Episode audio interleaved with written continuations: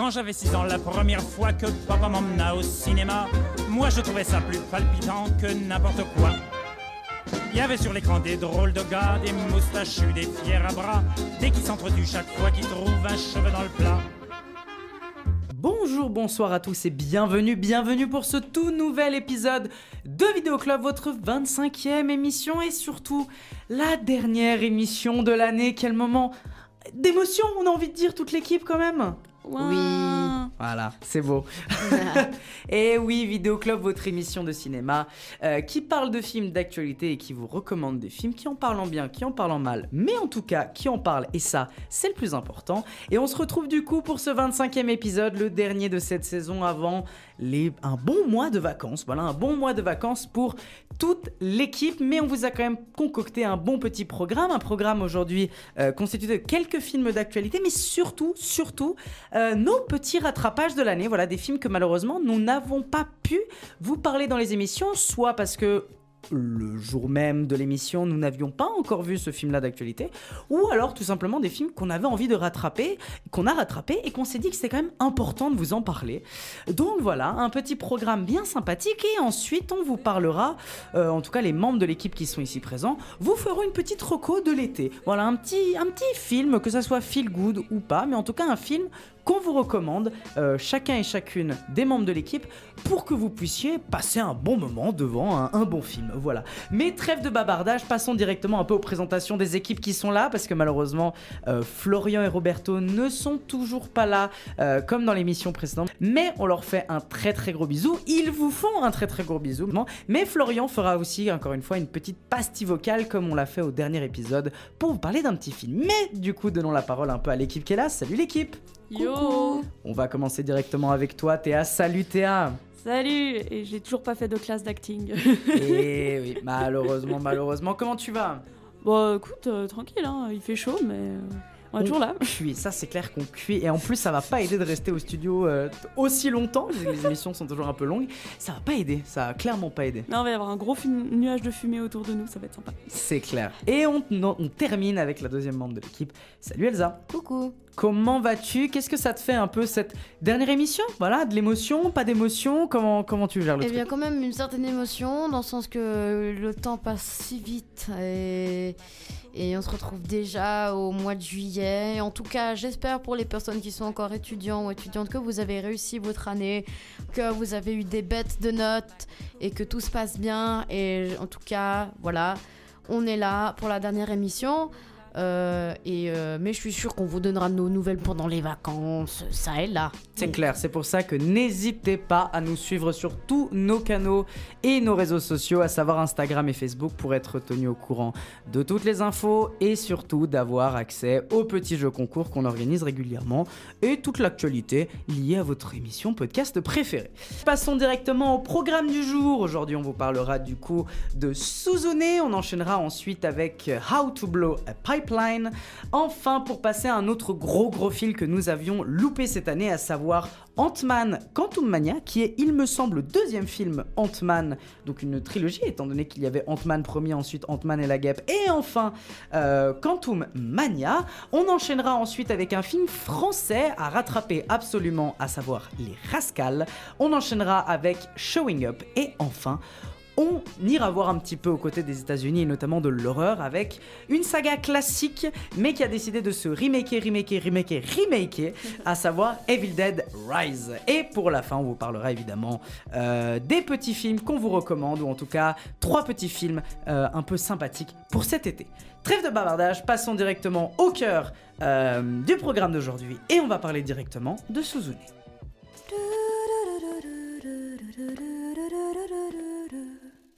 Je cherche une porte.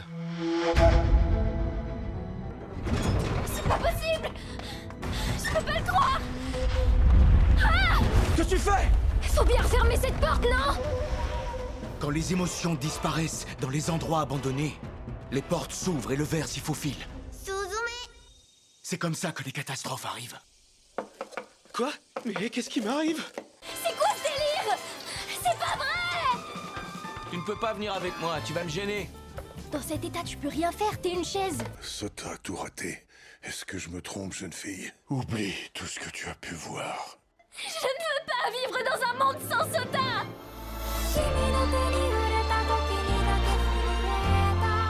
Suzune est un film d'animation japonais sorti il y a maintenant euh, plusieurs mois. Alors au Japon, il est sorti le 11 novembre 2022, mais en France, il est sorti le 12 avril 2023. Et on revient aujourd'hui avec du coup un rattrapage de ce film réalisé par Makoto Shinkai, j'espère que je le prononce bien, réalisateur qui avait euh, beaucoup été remarqué notamment pour son, non pas son avant-dernier film, mais son avant-avant-dernier film, à savoir le film d'animation Your Name, qui avait énormément fait parler de lui, comme aussi Les Enfants du Temps, qui est son avant-dernier, et il revient du coup euh, en 2022-2023 avec euh, Suzume, film du coup d'animation japonais. Le synopsis, dans une petite ville paisible de Kyushu, une jeune fille de 17 ans, Suzune, rencontre un homme qui dit voyager afin de chercher une porte. Décidant de le suivre dans les montagnes, elle découvre une unique porte délabrée trônant au milieu des ruines, seul vestige ayant survécu au passage du temps. Cédant à une inexplicable impulsion, Suzune tourne la poignée et d'autres portes s'ouvrent alors aux quatre coins du Japon, laissant entre toutes les catastrophes qu'elle referme. Nous sommes deux à l'avoir vu. Je donne directement du coup la parole à Elsa. Elsa, qu'en as-tu pensé de Suzume? Magnifique. Euh, j'adore, comme vous le savez tous, euh, très chères auditrices et auditeurs, j'adore euh, les films d'animation, mais surtout aussi euh, tout ce qui est animation, euh, particulièrement japonaise. Euh, C'est des très belles animations, une colorimétrie magnifique, une musique magnifique.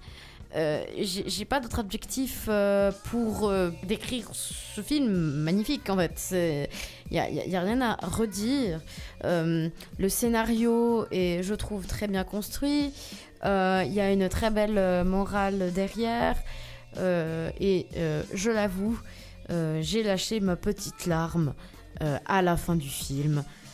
Voilà, il y a tout ce qui est, justement en parlant de la morale, il y a tout ce qui est, euh, bien évidemment je vais pas vous spoiler, mais euh, lâcher derrière soi son enfance, euh, comment gérer le fait de grandir, de voilà, c'est-à-dire comment passer à l'âge adulte malgré certains, certains, certaines choses qu'on a vécues qui n'étaient pas forcément euh, très faciles Notamment le deuil. et notamment le deuil. C'est c'est quelque chose de, de, de- c'est un message qui est très très fort et très très bien construit.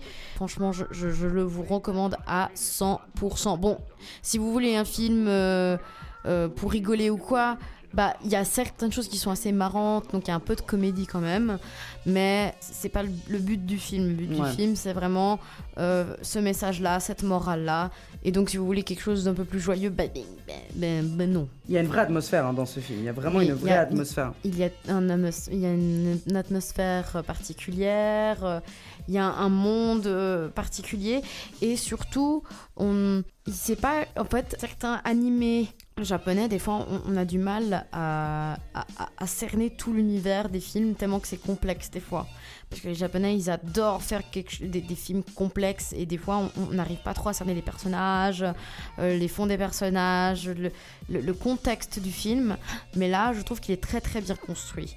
Euh, on, comprend tout à fait euh, l'univers de, ce film. Donc euh, c'est très très bien construit, c'est un scénario très très bien construit aussi, comme j'ai dit auparavant. Donc à 100%.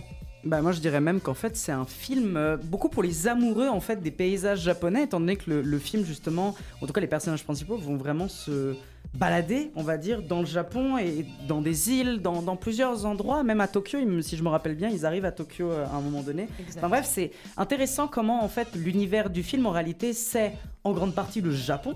C'est-à-dire le, Japon dans toute sa splendeur, dans toute sa beauté, dans, tout ce qui peut avoir le plus typique, on va dire, notamment avec des paysages très ruraux, avec notamment euh, des, paysages notamment liés à la mer, qui sont des, des trucs très très très jolis, avec les îles, etc.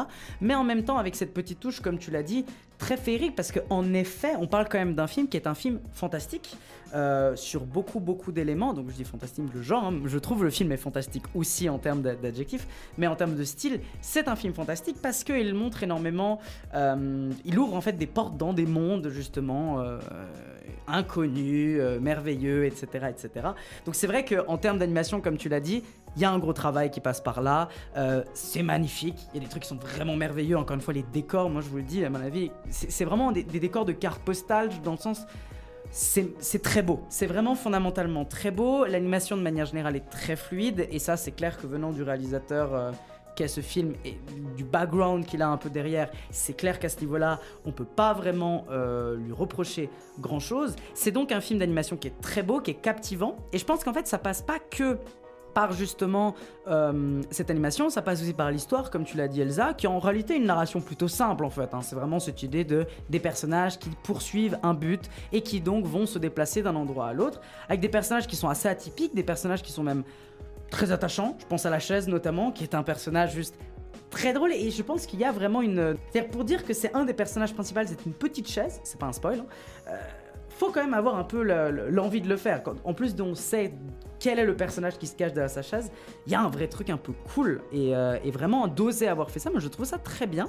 Euh, sans oublier qu'en plus de ça, et ça je, en plus on l'avait vu ensemble avec Elsa, moi je me rappelle vraiment c'était ces musiques orchestrales qui étaient dingue. Je sais pas si tu te rappelles de ça, mais on, on avait été scotché et notamment aussi sur le travail qui est des bruitages. Moi, je me rappelle la, première scène de la clé avec la porte, où justement il y, a, tout ce travail dans les bruitages.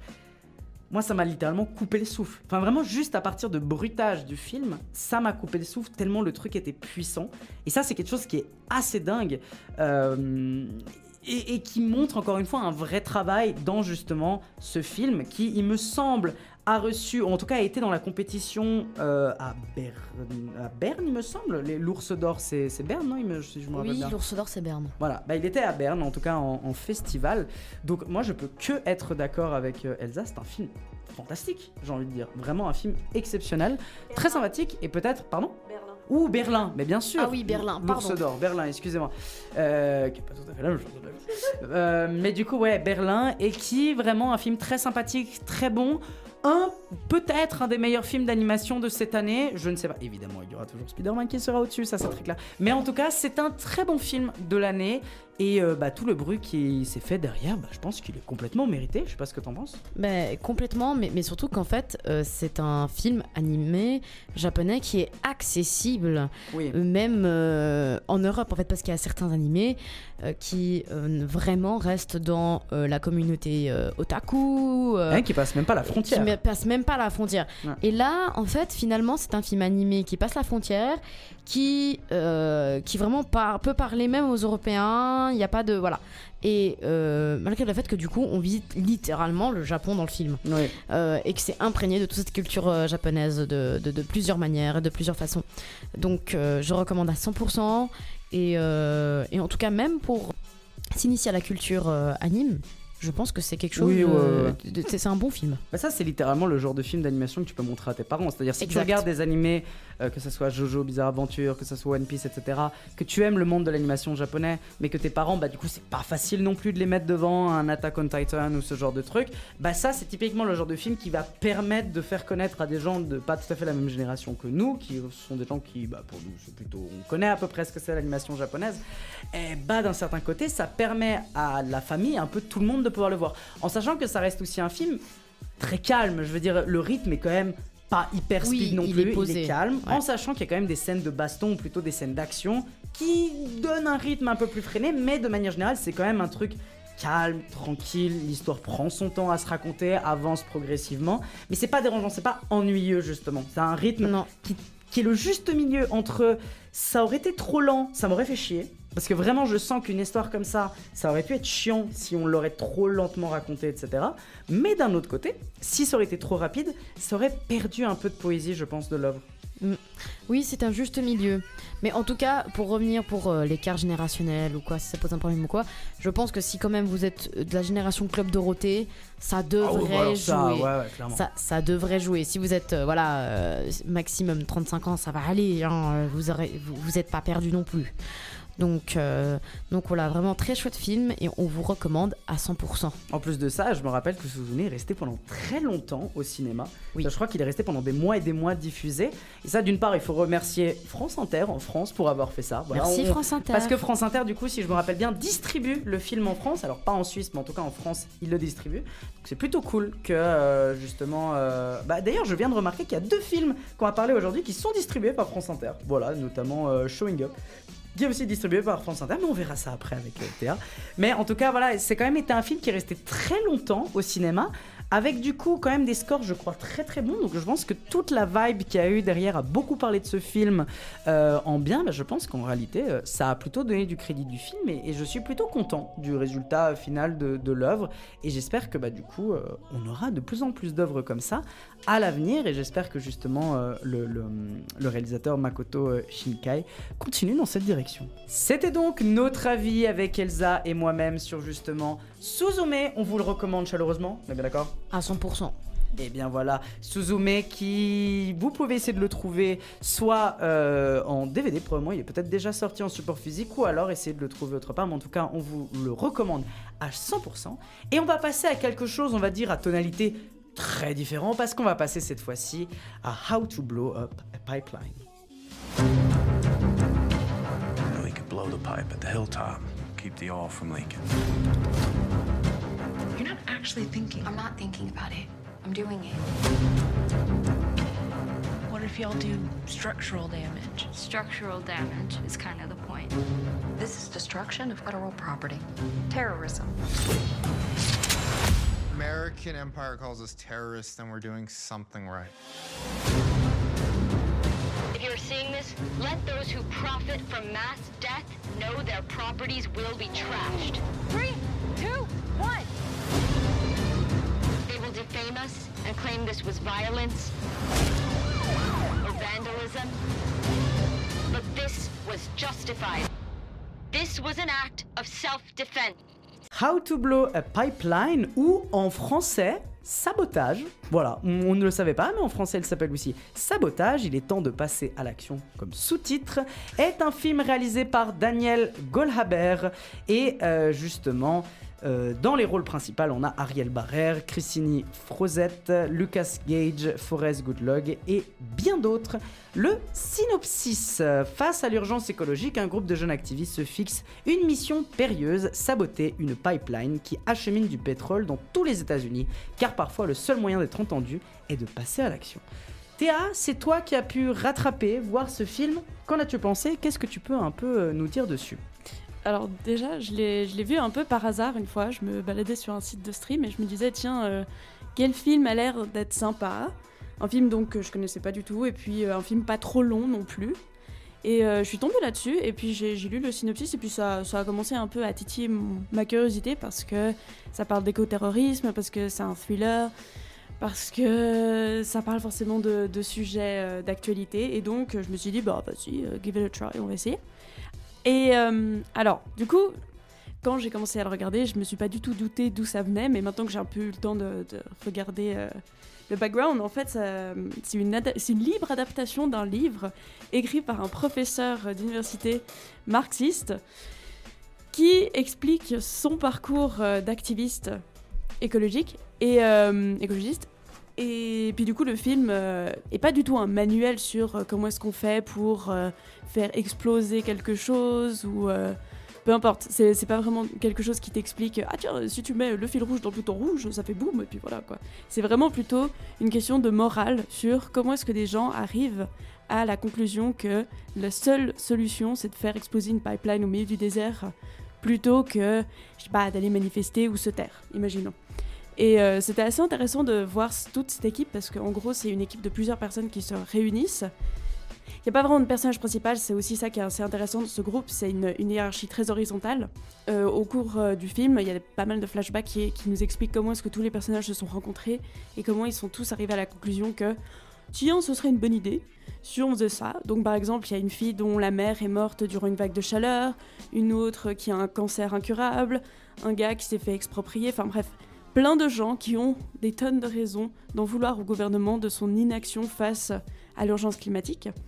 Et, euh, c'est là qu'on se dit qu'en fait, c'est pas si compliqué finalement de rejoindre un groupe écoterroriste et de, de faire péter un truc au milieu du désert. Alors évidemment, c'est un thriller, donc il y a quand même pas mal de tension, surtout vers le milieu quand ils arrivent au milieu des opérations, où tu te dis putain, si ça pète maintenant, s'il y a un problème, s'il y a quoi que ce soit qui se passe, c'est foutu, c'est tellement foutu. De toute façon, moi dès le début, je m'étais dit c'est foutu pour eux. Enfin, je sais pas, ils vont finir en tôle, ils vont finir euh, morts, j'en sais rien, mais je, je voyais pas de d'échapper heureuse pour, euh, pour toutes ces personnes courageuses. Donc après, plus dans, le, dans la forme du film, j'ai pas trouvé ça renversant non plus. Enfin, c'est plutôt simpliste. Ça tente pas énormément de choses. Euh, Il y a juste les séquences de flashback et puis les séquences euh, temps présent. Mais au-delà de ça, je n'ai pas été euh, subjuguée par le film. C'était plutôt l'histoire que ça racontait. Après, c'est quelque chose d'assez. euh, c'est presque un documentaire finalement. C'est vraiment euh, les gens, ils expliquent pourquoi ils sont là. Ils font que de parler de leur, euh, de leur, euh, de leur morale, de, leurs valeurs, de comment ils se sont retrouvés là, de ce qu'ils pensent finalement de leurs actions. Donc, je trouve que c'est un bon moyen de voir euh, comment est-ce que euh, l'urgence climatique peut être perçue, surtout aux États-Unis où en fait à chaque fois on se dit oui mais euh, du coup c'est ces pays-là qui vont être les plus touchés, les pays du Sud, etc. Machin, machin. Alors qu'en fait il y a des injustices climatiques qui sont en cours aux États-Unis depuis la nuit des temps et ça touche n'importe qui. Alors ce qui est intéressant aussi dans ce groupe d'ados c'est que, enfin pas que d'ados d'ailleurs, c'est qu'il y a un peu toutes les ethnies il me semble qui sont représentées. Il y a un peu tous les âges aussi, bon c'est surtout des étudiants, mais il y a un homme marié par exemple. Et donc c'est là qu'on se dit, bon, en fait ça touche n'importe qui. Ça touche surtout des gens qui n'ont pas de ressources financières pour réussir à s'en sortir ou euh, pour juste réussir à ne pas aller habiter à côté euh, d'une euh, d'une usine. quoi. Donc pour ça j'ai trouvé que c'était plutôt bien. Et puis euh, c'est aussi des jeunes, pas problème parce que j'aime pas ce terme là parce que c'est c'est normatif, mais c'est des jeunes qui de toute façon ont pas une vie simple de base. Du coup, ouais, je sais pas, j'ai trouvé quand même que c'était assez touchant et puis c'était fait de manière assez. euh, euh, je sais pas, ça, ça, ça met assez de distance avec ce qu'ils sont en train de faire. Et ils sont littéralement en train de construire des bombes. Et c'est assez impressionnant quand on regarde le film parce qu'on se dit. euh, Putain, les gars, faut vraiment pas vous louper. Donc, tu ressens quand même de, de l'anxiété pendant ce film. Le, le côté thriller marche quand même drôlement bien. Sinon, je sais pas, franchement, je l'ai regardé un peu comme ça.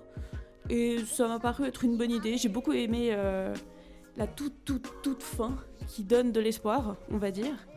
Et euh, surtout, ça m'a donné vraiment très envie d'aller crever les pneus des SUV qui sont dans ma rue. voilà. Moi, la grande question aussi que je me pose, parce que tu, parles d'écoterrorisme, et là, on est vraiment dans un truc très d'actualité, étant donné que euh, on a notamment le soulèvement des terres en France qui a été dissous il y a- Mhm. il y a, pas longtemps, sous justement cette déclaration d'écoterrorisme. Ouais. Euh, en Suisse, on a un, un militant écologiste qui a été enfermé, qui maintenant, notamment, bah, qui s'appelait Jérémy, qui est un nom de- d'emprunt, mais qui est une personne qui s'est fait enfermer sous prétexte notamment de dégradation de matériel et donc sous couvert, alors le, le terme n'est pas encore tombé ici en Suisse de écoterrorisme, en tout cas en France ça revient énormément et dans d'autres pays ça commence beaucoup à tomber ce terme-là. Euh, le, le regard du film sur cette question d'écoterrorisme, lequel est-il? Est-ce qu'il est plutôt dans une posture de moralisatrice, de dire non par l'usage de la violence, on n'arrivera à rien? Ou est-ce que plutôt il est dans une posture, comme on a pu avoir notamment euh, plusieurs euh, militants, militantes ou même des chercheurs et des chercheuses, qui ont pris position de dire que si à un moment donné toutes les structures institutionnelles qui permettent de faire bouger des choses ne marchent pas, l'usage de la violence et l'usage de, de ce qui n'est pas légal est le seul recours face à la catastrophe climatique?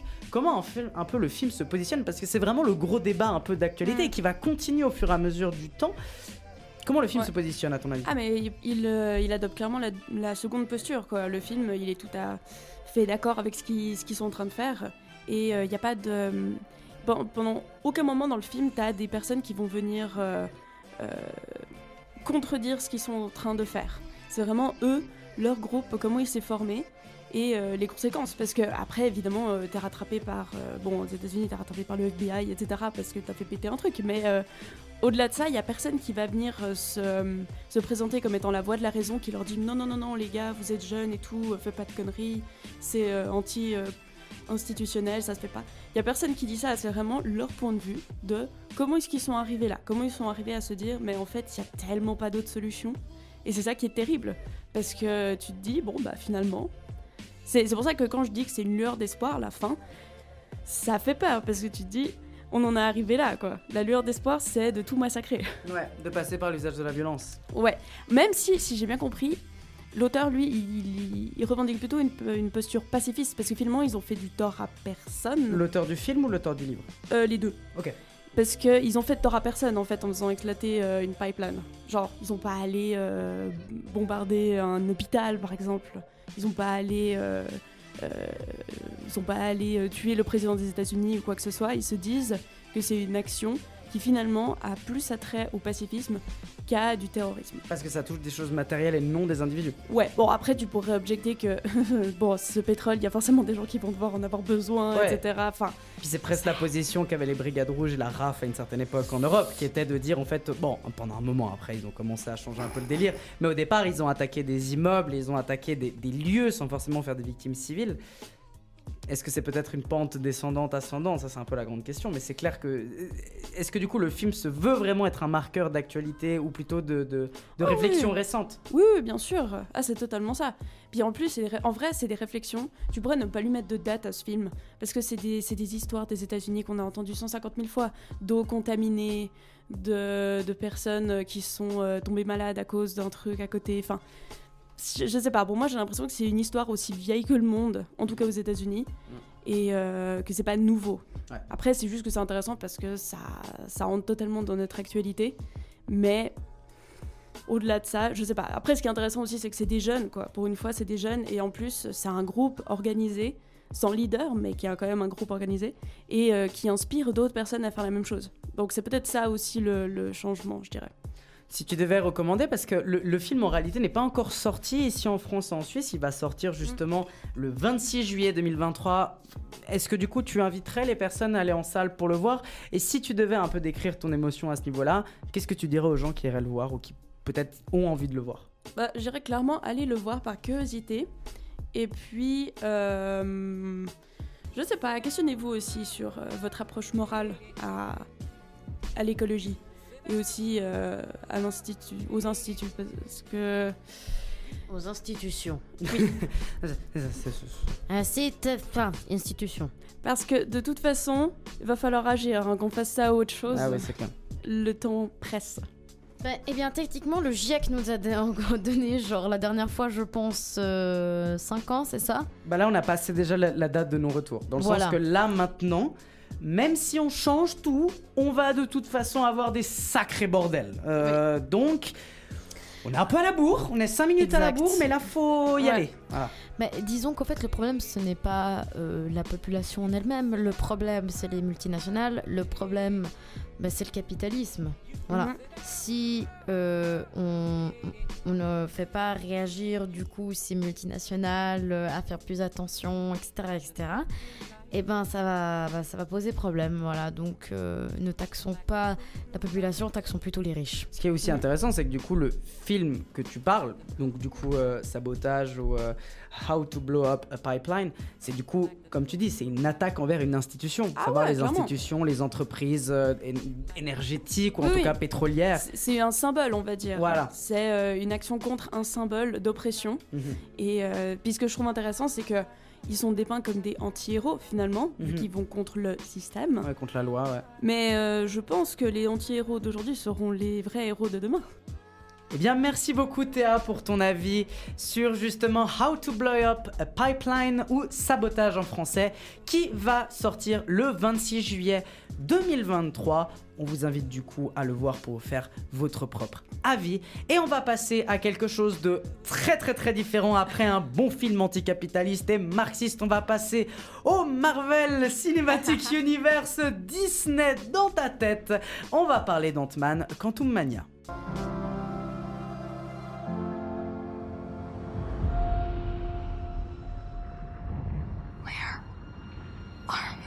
Beneath ours.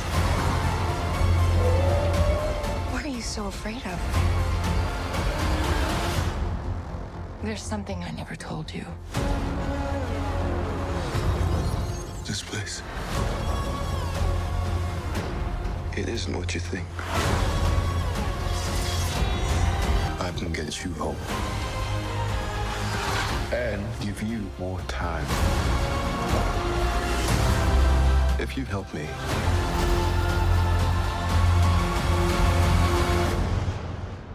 So, what's it gonna be?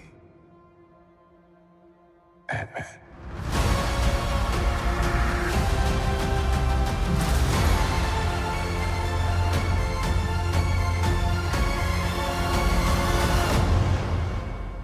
Ant-Man et la guêpe, Quantum Mania, j'ai oublié la guêpe, parce qu'apparemment, du coup, maintenant, on dit Ant-Man et la guêpe.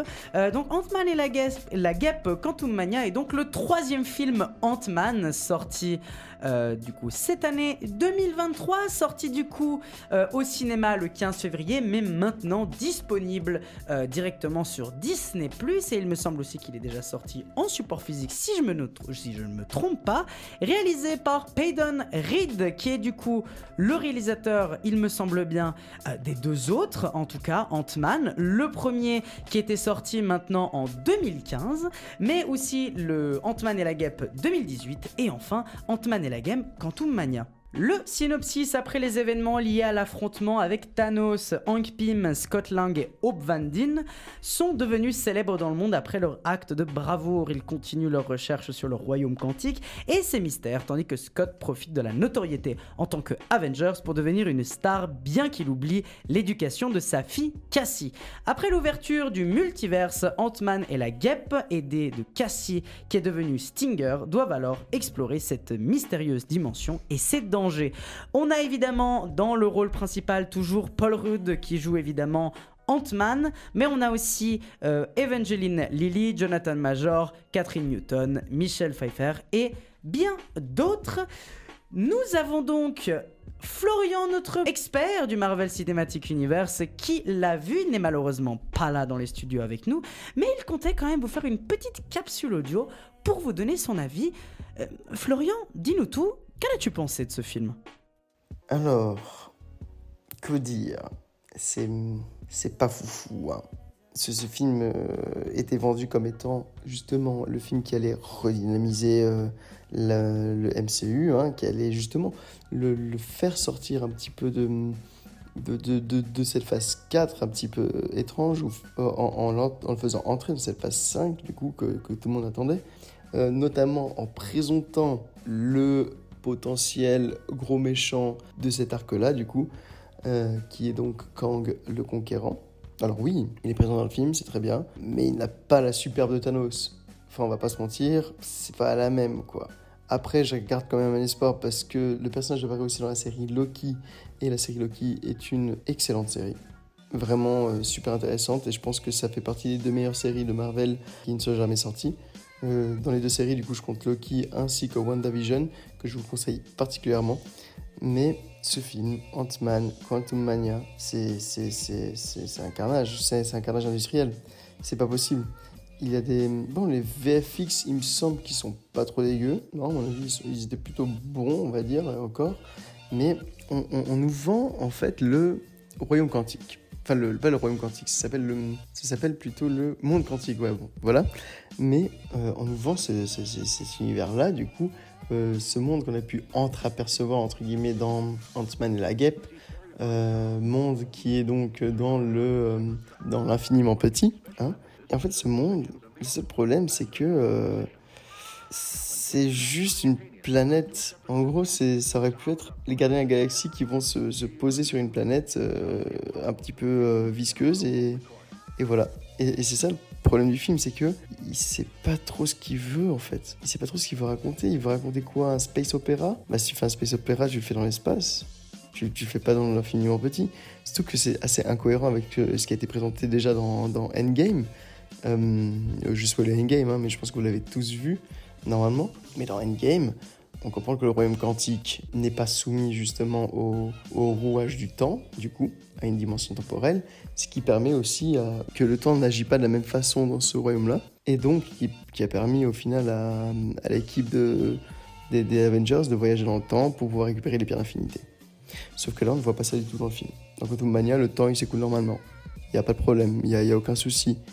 Genre, euh, ils sont enfermés pendant une heure et demie dans le, dans le quantique, et ils reviennent, et il n'y a pas de souci. Alors que dans Endgame, on voit très clairement le, le héros principal dont j'ai oublié le nom, il s'appelle Scott Lang, voilà. On voit clairement Scott Lang sortir du camion, sortir du royaume quantique, sans avoir vieilli, alors qu'il y euh, y a 5 ans qui, qui s'est écoulé hein, sur Terre à ce moment-là. Comment est-ce qu'on peut me justifier que là, il n'y a pas eu 5 ans qui se soient écoulés? C'est ça que, que, je trouve étrange. Alors que Scott Lang n'avait pas vieilli, et pour lui, il s'était passé 15 minutes. à l'intérieur du monde quantique à cette époque-là de, de, de, Endgame. Et ici, ben non, c'est pas le cas. Enfin bref, euh, j'ai pas envie de spoiler le film, mais vraiment, euh, encore c'est comme s'il s'il y avait quelque chose à spoiler. Euh, bon, il y a des trucs qui sont. Ouais, les blagues, elles sont lourdes. Elles sont, enfin, elles sont vraiment, mais. Oh, ras des pâquerettes. Ouais, il y en a peut-être une ou deux qui font tirer un sourire, mais forcément, quand on balance 65 000, il y en a forcément une ou deux qui font sourire et qui font peut-être rire. Mais euh, ouais, non, c'est pas fou.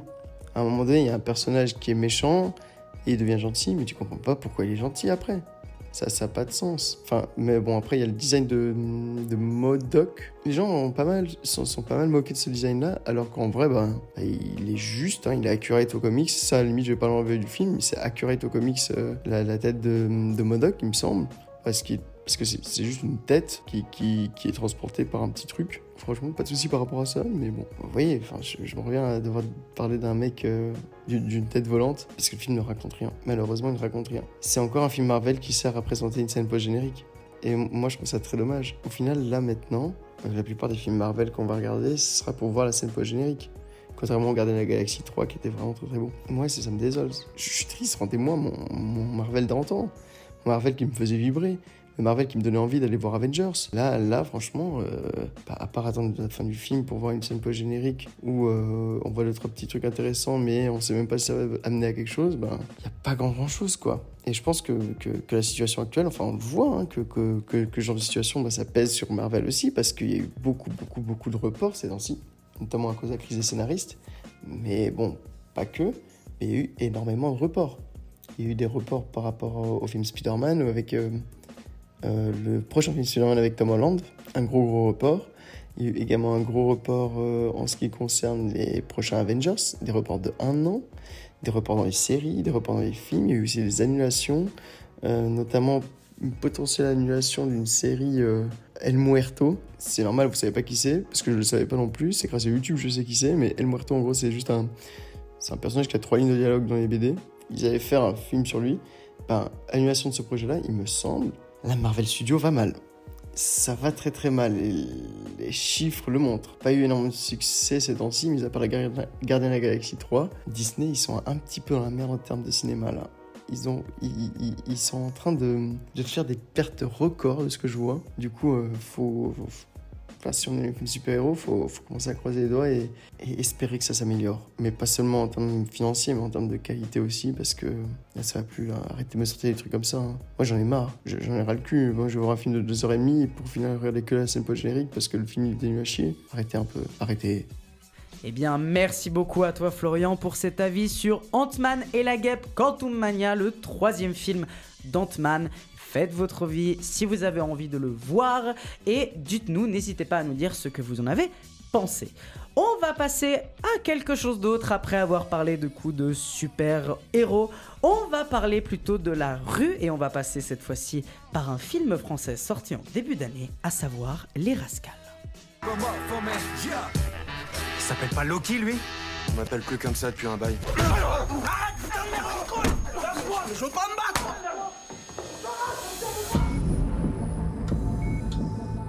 Il a déconné, Ricochet, le disquaire. T'es sérieux, là? Ton facho de merde, il m'a explosé la gueule quand j'avais 11 piges. Tu te rappelles pas? Ouais, mais c'est pas une raison. Il y avait écrit Rascal sur leur blouson. Celui qui a tabassé mon frère, c'était un arabe, en tout cas. Attends, tu l'as vu se faire démonter? Ouais. Écoutez, je vois pas pourquoi cela serait raciste de dire que la délinquance est liée à l'immigration. Moi et mes potes, on va aller retrouver tes rascals de merde. Je vais être là. Faut qu'on le défonce. Ahmed Morslaoui, ça sonne français pour toi On fils d'immigrés, on sera toujours mal placé ici.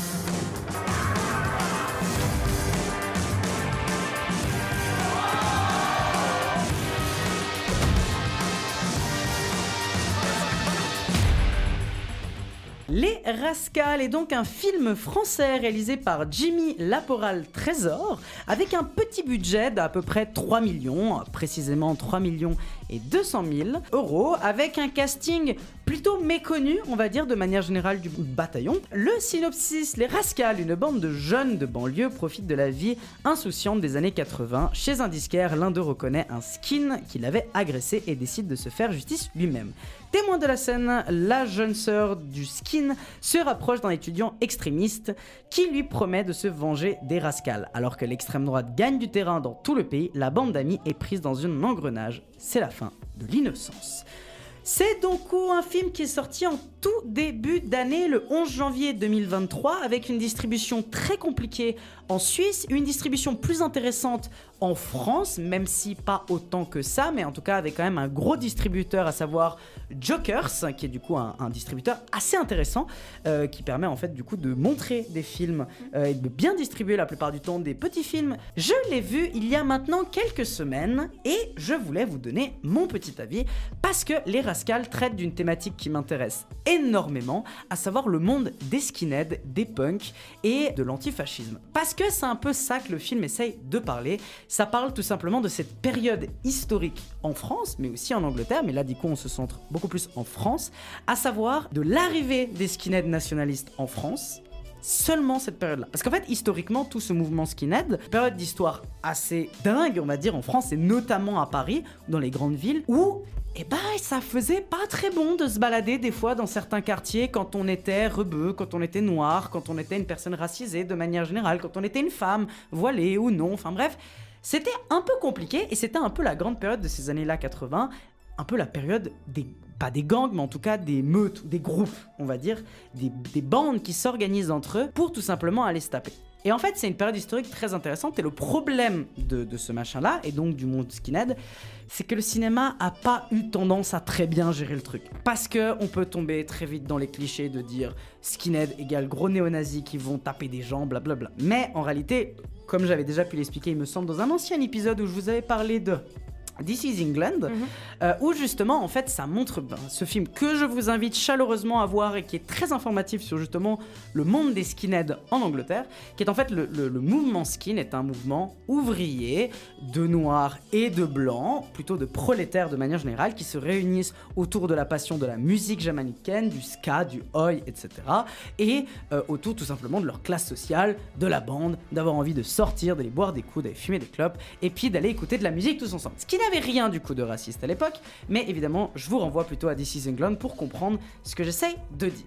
Mais du coup, moi ça me faisait très peur parce que je vois les rascals tomber et me dire, hmm, on va mal parler de cette thématique-là. On va dire que, bah, en fait, euh, en France, il y avait que des néo-nazis partout et qu'il y avait rien d'autre. Et ben, en fait, pas tellement, parce que le film Les Rascals est du coup réalisé par Jimmy Laporal Trésor, qui est lui-même un mec qui a traîné dans le milieu skin et notamment.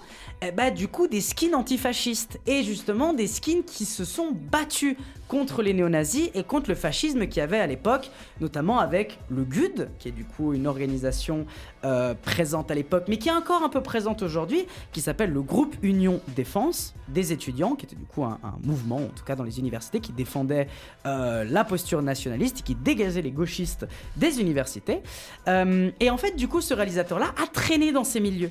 Et en fait, on le ressent dans son film, parce que son film est bourré de petites références au mouvement skin et respecte bien le mouvement skin. Ça, c'est quelque chose qui est très important, c'est qu'en fait, le film va montrer le véritable contexte social qu'il y avait à l'époque et le véritable contexte de violence de cette époque-là. De bandes qui se tapent entre eux. Le contexte social, parce qu'en fait, c'est majoritairement même que des gens qui viennent des quartiers les plus difficiles, euh, pour notamment les populations migrantes ou des fils de migrants euh, qu'on va voir qui sont en fait les personnages principaux du film parce qu'en fait on suit plusieurs groupes en même temps on va suivre justement ce groupe-là, qui sont du coup les rascals, euh, avec justement des populations migrantes, que ça soit italienne, que ça soit guadeloupéenne, si je me rappelle bien. Il a beaucoup d'autres, euh, d'Afrique notamment, arabes, etc. Et de l'autre, on va suivre le groupe qui est du coup de la, la fille qui a vu justement hein, son frère se faire tabasser dans un disquaire euh, et qui du coup elle va suivre la posture des nationalistes. Et en fait c'est très intéressant de montrer le véritable contexte social, de la pauvreté, etc. euh, qu'il y avait derrière. Et notamment des lieux aussi, parce que les lieux sont marqués. C'est-à-dire il y a un vrai ancrage matériel, de dire que dans tel lieu, tu n'allais pas. Dans tel lieu, tu y vas. C'est vraiment aussi une bataille géographique qui se marquait et qui arrive à véritablement très très bien montrer par le film cela. En même temps, euh, on va montrer beaucoup d'autres choses dans le film. Et ça, c'est pour ça que je, je vous recommande déjà d'une part ce film-là pour la richesse qu'il arrive à montrer dans le contexte de base de, de, l'œuvre, en fait, de manière générale. À savoir de parler de comment les jeunes vivaient à ce moment-là, comment ces jeunes s'amusaient. Et encore une fois, des deux côtés, vous allez avoir non pas un espèce de vision dichotomique de eux c'est les parfaits, eux c'est les grands méchants. Il va y avoir une espèce de dichotomie parce que d'un côté, on peut comprendre la sœur qui a envie de se venger face à ce qu'elle a pu voir qui est une injustice selon elle. Et de l'autre côté, on va avoir les rascals qui, malgré sont les personnages les plus soutenus par le film, euh, vont aussi commettre, notamment en termes de sexisme, des trucs pas foufou non plus et vont aussi être des sales types à par moment. Mais en tout cas, cette espèce de non-dichotomie, elle rend déjà la narration très intéressante et intéressante à suivre toutes les histoires en même temps. Encore une fois, moi ce que je trouve aussi assez dingue, c'est les interactions entre les groupes, c'est justement les conflits entre des groupes au sein même de chacun des clans. Parce que par exemple, on va avoir un moment où tout simplement un skin va s'opposer à un skin qui est devenu nationaliste. Où on va avoir des skins qui vont justement déjà dire que ces gens-là sont des faf. Enfin bref, beaucoup de plein de petits détails qui en fait, une personne qui ne s'intéresse pas au mouvement skin de l'époque française euh, n'aurait tout simplement pas pu créer. Alors, le, film est bourré de petites erreurs, de plein de petits trucs pas incroyables évidemment. Ça peut être lié au budget, ça peut être lié au simple fait que c'est pas non plus le, réalisateur qui a, qui a réalisé ça n'est pas non plus, enfin n'a pas non plus une énorme expérience de réalisation derrière lui.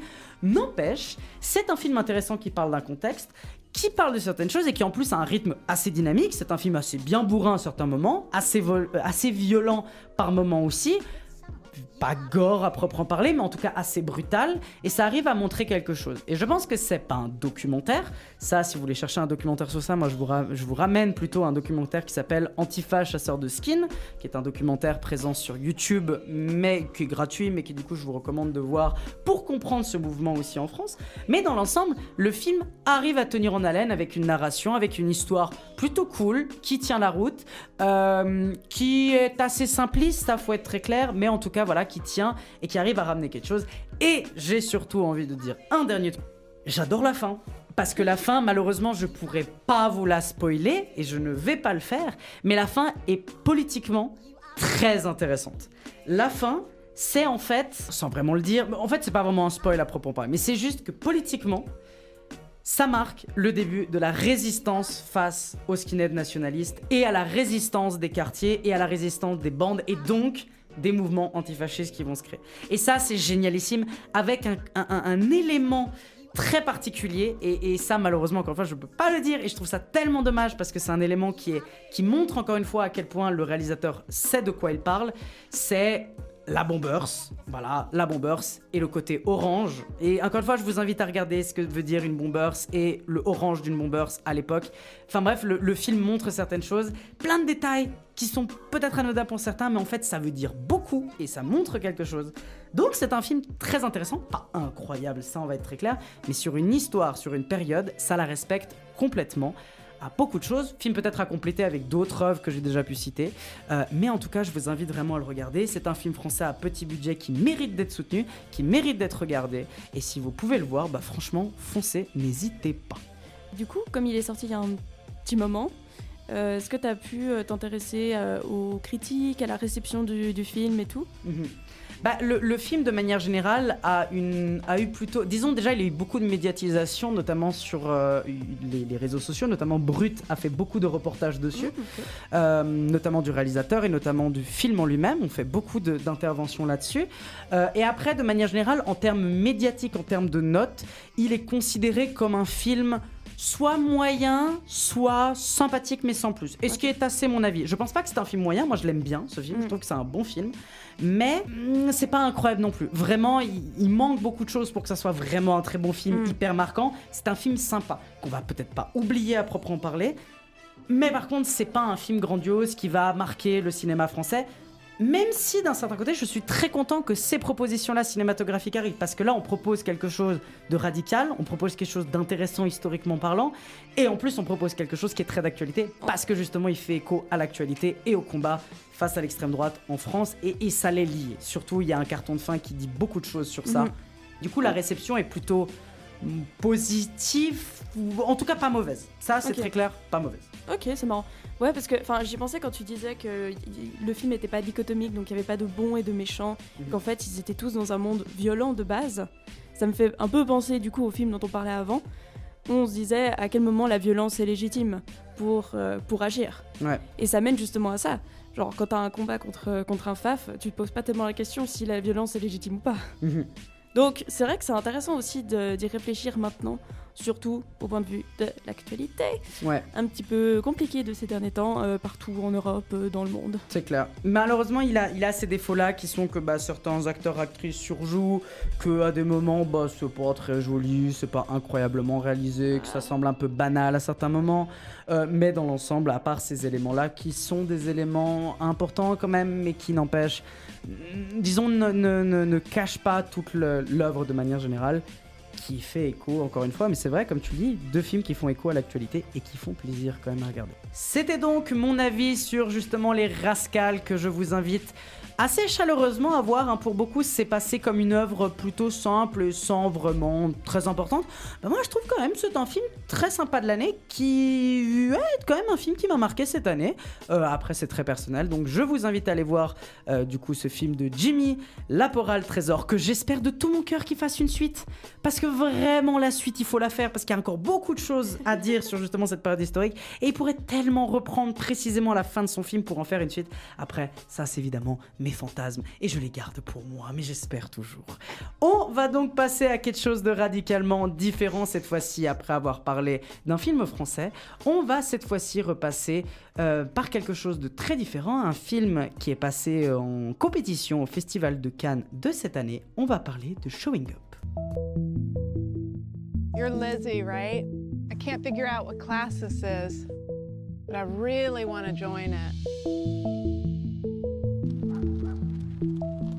I don't know what I'm supposed to do without hot water. My show's open on Friday. I'll be free to deal with it after that. I have a show too, you know. You're not the only one with a deadline. I know, but I have two shows, which is insane.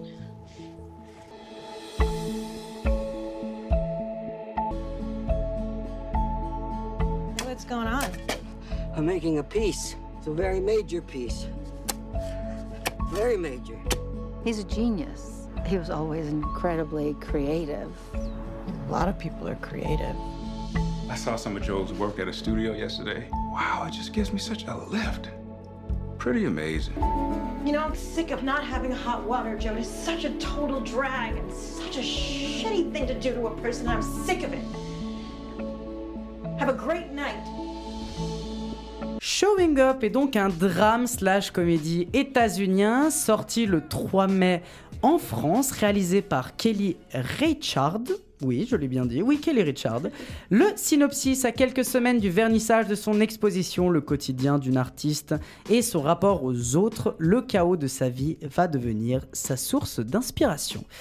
Théa, tu as pu le voir. Euh, Qu'en as-tu pensé? Qu'est-ce que tu peux nous dire un peu de cette œuvre?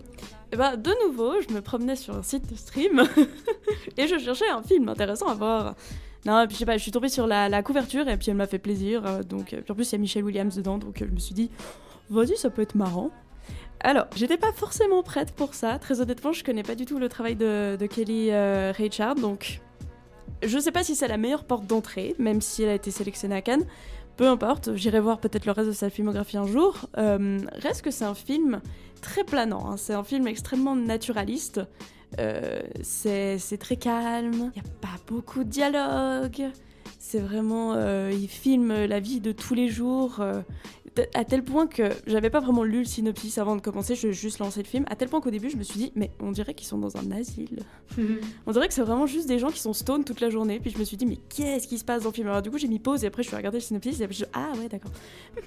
du coup, c'est marrant parce que c'est une façon de montrer le travail d'un artiste sans le rendre torturé. Parce que d'habitude, on a tendance à romantiser à fond les artistes. Ouais, Genre l'écrivain qui ne dort plus pendant dix nuits, qui boit du whisky, qui est dans son peignoir et puis qui écrit des trucs à, à la Lord Byron. Enfin, un truc ultra dark.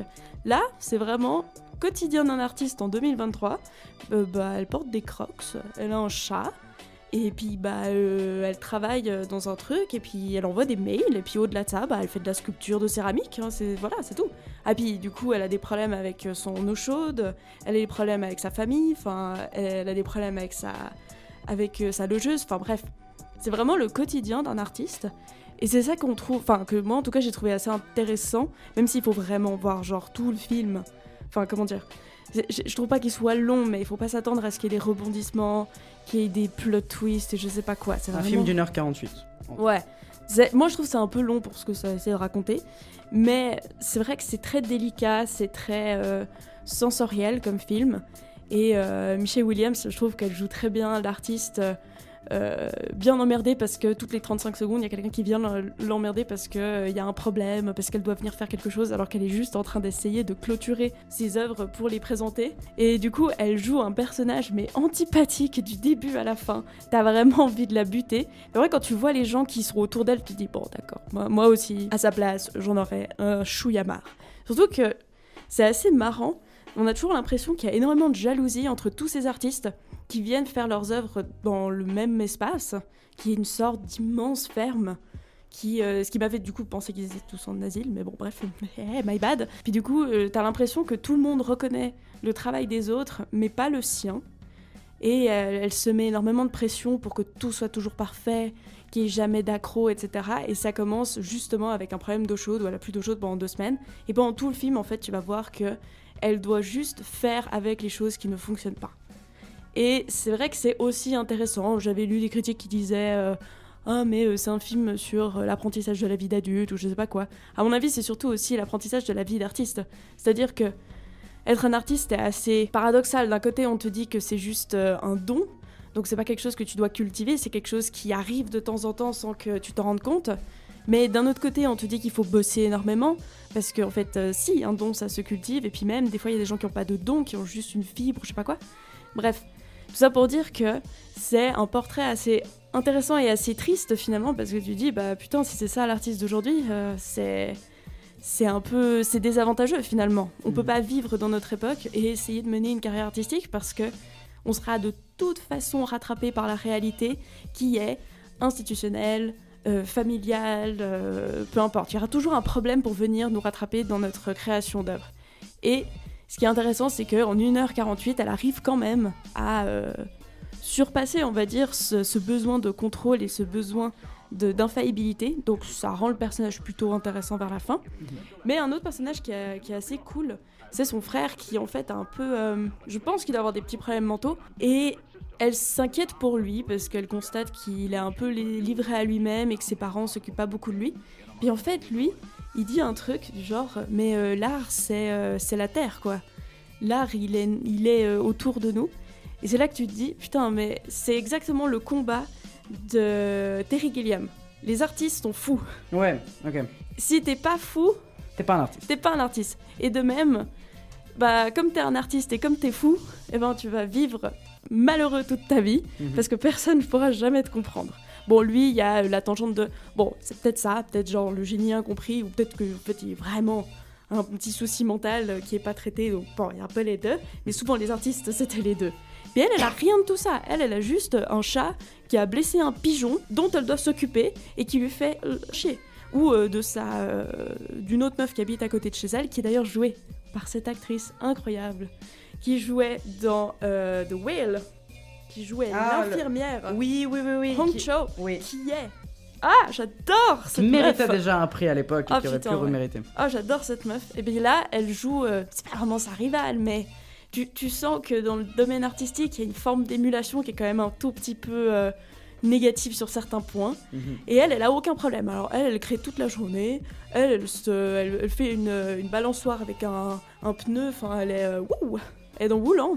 Mais ils sont surtout dans Crockland, hein, très sincèrement. Ils ont tous des crocs. Ça m'a perturbé dès le début. Ils ont vraiment une esthétique, mais très scandinave. C'est très drôle. Enfin bref.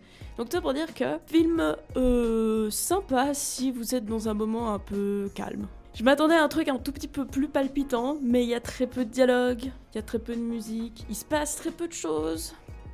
Mais est-ce qu'on se fait pas chier en fait? Ah je vais, oui, non, je vais être non, très clair non, parce que là il faut passer les termes, euh, Madame Théa. Mais Oui, bon. est-ce qu'on se ferait pas chier? Parce que est-ce que le rythme est justement pas problématique? Bah, je pense que euh, voulait instaurer ce rythme Ouais. de croisière pour pouvoir apprécier tout le film. Donc, je vais pas euh, renier ça. Genre, très clairement, c'est un, c'est un postulat. Mhm. Après, moi, c'est le genre de postulat qui personnellement me touche pas trop. Enfin, genre, si je veux du, du contemplatif, Ouais. il me faut montrer un truc un peu psyché. Là, le contemplatif de la vie de tous les jours d'une artiste qui fait de la, de la céramique, eh ben, j'ai dû, j'ai dû m'y prendre à, à deux fois, très sincèrement, pour le finir. Mhm. Mais si l'œuvre de Kay euh, euh, Reinhardt vous parle, bah allez le voir. Moi je connais pas et je vais essayer de rattraper du coup le reste.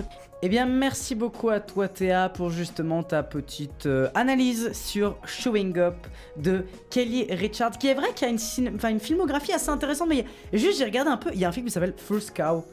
La, la première vache, et c'est littéralement une vache sur une plateforme sur l'eau. ça, ça a l'air génialissime. Et toujours distribué d'ailleurs par France Inter. Euh, donc euh, merci France Inter pour distribuer des films pour qu'on puisse enfin les voir, j'ai envie de vous dire. En tout cas en France, pas pour nous. Ouais, c'est vrai. Nous, euh, alors, Bah, pas ça. merci la RTS du coup. Eh pas merci la RTS, justement. Et on va passer du coup à notre dernier film, Rattrapage, parce que c'est un film sorti en avril, et c'est un film qui me touche particulièrement parce qu'il fait partie d'une de mes sagas préférées, à savoir Evil Dead Rise. When I was just a little girl, I asked my mother. What is this, Danny? I found it.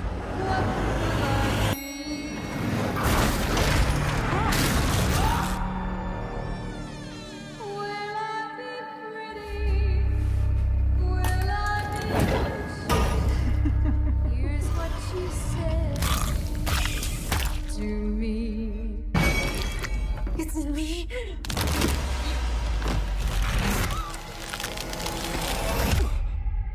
Don't let it take my babies. Is what happened to Paul. It happened to us. This evil creates terror through total chaos.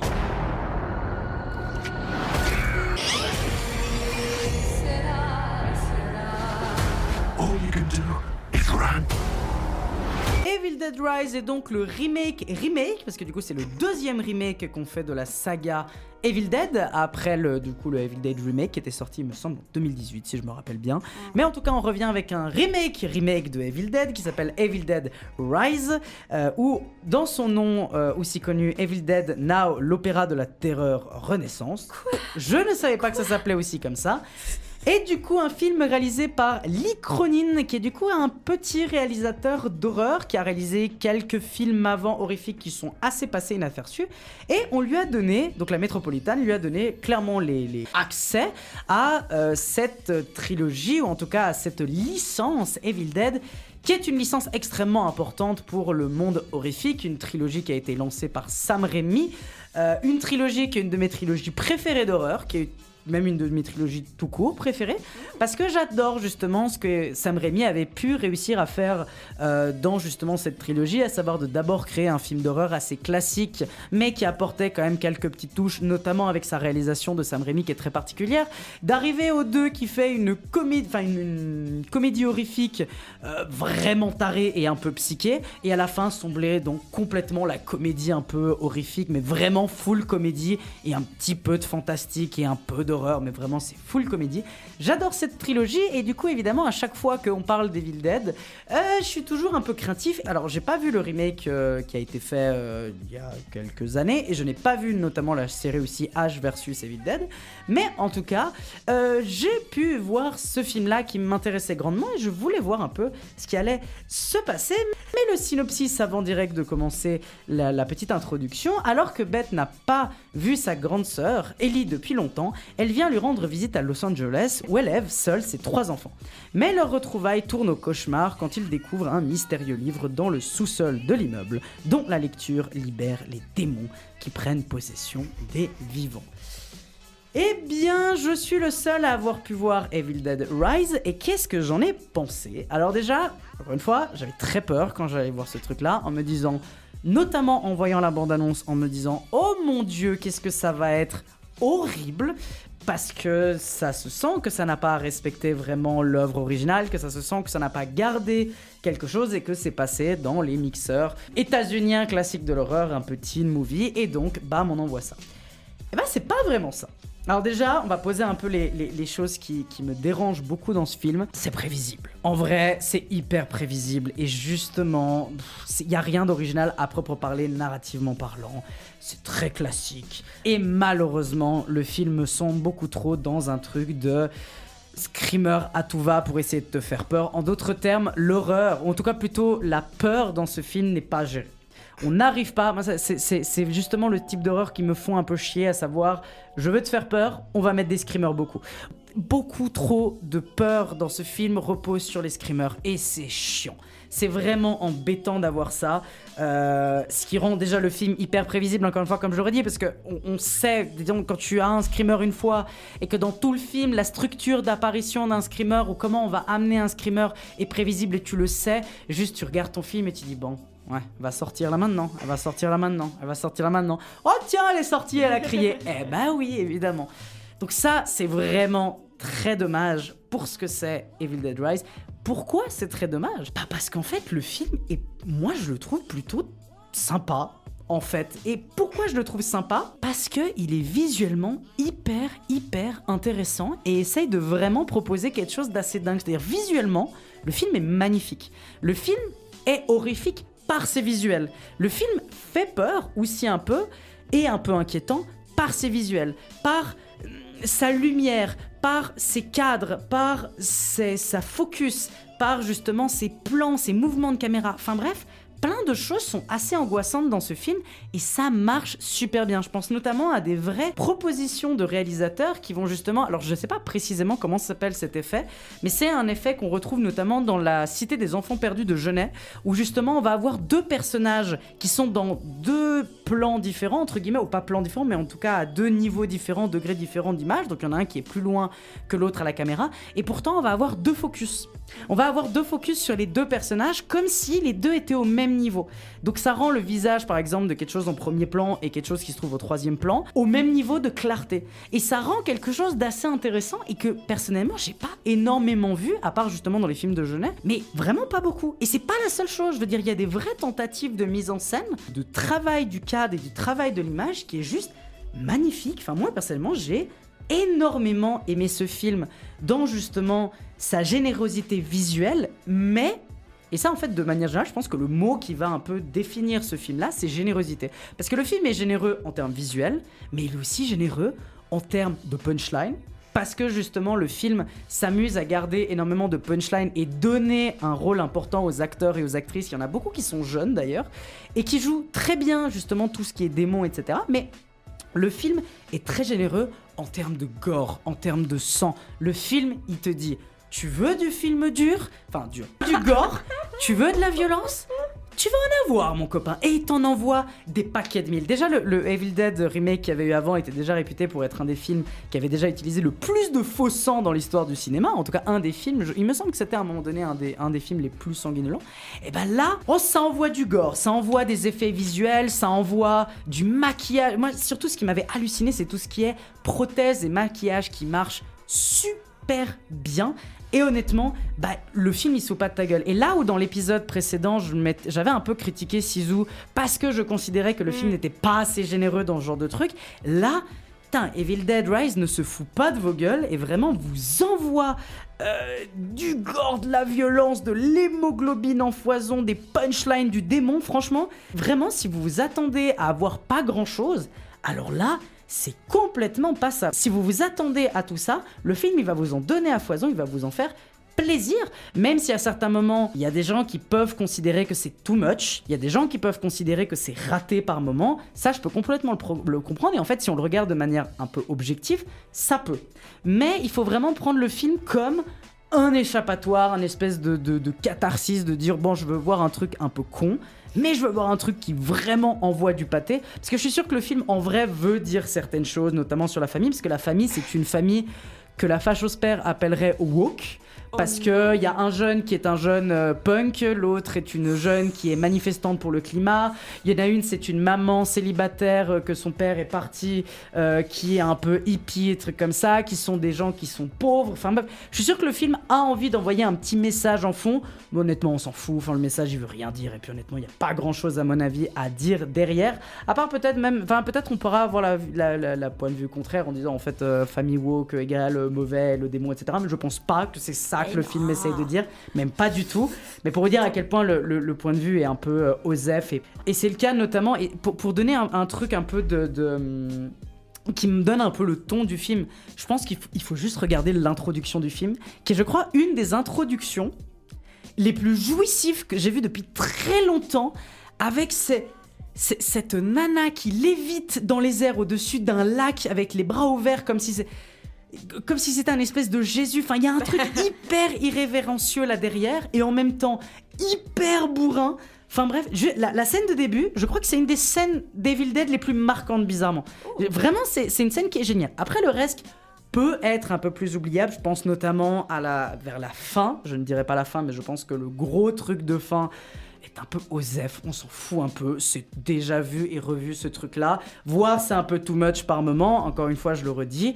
Mais dans l'ensemble, cette scène de fin et en grande partie du film, il y a une générosité, c'est sanguinolent, c'est violent. Et évidemment, pour les gens qui recherchent ce genre de truc-là, pour avoir un espèce de truc un peu cathartique, vous allez aimer. Après, si vous êtes des fans hardcore comme moi de Evil Dead, faut bien comprendre que déjà d'une part, le film se détache énormément de la saga Evil Dead, notamment par son humour, mais garde quand même certains éléments de Sam Raimi, notamment avec sa caméra flottante des démons. Ça, par exemple, c'est un truc basique que dans tous les Evil Dead on a et que là, c'est respecté, c'est gardé. Il y a plusieurs petites références, notamment euh, il y a des références à Ash, qui est le personnage principal de Evil Dead. Il y a des références euh, un peu partout sur la sur la tronçonneuse, sur le fusil à pompe. En fait, je dirais même que le, le personnage principal du film est un H ou une H. Le, personnage, pas l'objet, euh, qui est du coup transposé en personnage féminin. Et c'est ça aussi qui est intéressant, c'est parce que vraiment le personnage principal du film, bah, c'est d'une certaine manière H, sauf qu'il n'y a pas autant l'humour que ça, malheureusement. Je fais un dernier petit élément, l'actrice principale du film qui joue du coup le grand démon, à savoir Alyssa Sutherland, joue extrêmement bien. Il y a vraiment un vrai travail là derrière. Moi, ce que je pourrais vous dire pour conclure en bref, euh, c'est que même si le, le film réinvente pas grand chose, c'est un film d'horreur qui est bien bourrin. Très beau esthétiquement et kiffant à mater. Et si vous aimez les globines et les films un peu cathartiques, bien bourrants, etc., moi franchement je vous le recommande sans souci. Et honnêtement, ne vous basez pas ni sur la bande-annonce, qui est franchement pas incroyable et ne vend pas très bien, je trouve, le film au niveau esthétique, ni sur l'espèce de, de sous-texte du début, enfin de, de- qui est sur l'affiche, à savoir Maman vous aime à la mort, parce qu'en fait, euh, ça va dire que c'est une famille et du. Non, c'est pas ça qui est intéressant dans le film. Il y a pas, il y a des choses qui sont très mal gérées et qui est tous ces éléments-là, et il y a des choses qui sont très bien, les effets visuels, le gore, etc. Ça, ça marche et ça, c'est cool. Donc pour les gens qui sont intéressés par ça, foncez, je pense que ça peut vous plaire. Pour les gens qui sont des fans d'Evil Dead, pas avoir un Evil Dead classique, vous allez voir quelque chose qui est une réadaptation de quelqu'un qui va reprendre quelque chose pour en faire quelque chose d'un peu différent. Mais dans tout et pour les personnes qui n'aiment pas du tout ce genre de choses, l'hémoglobine, etc., n'allez voir évidemment pas ce genre de truc, c'est juste bête et vous n'allez pas aimer, que vous allez juste détester. Enfin bref, si vous êtes, euh, si vous vous retrouvez dans ces spectateurs-là, faites votre avis. En tout cas, moi personnellement, je trouve que c'est un bon film, sympathique.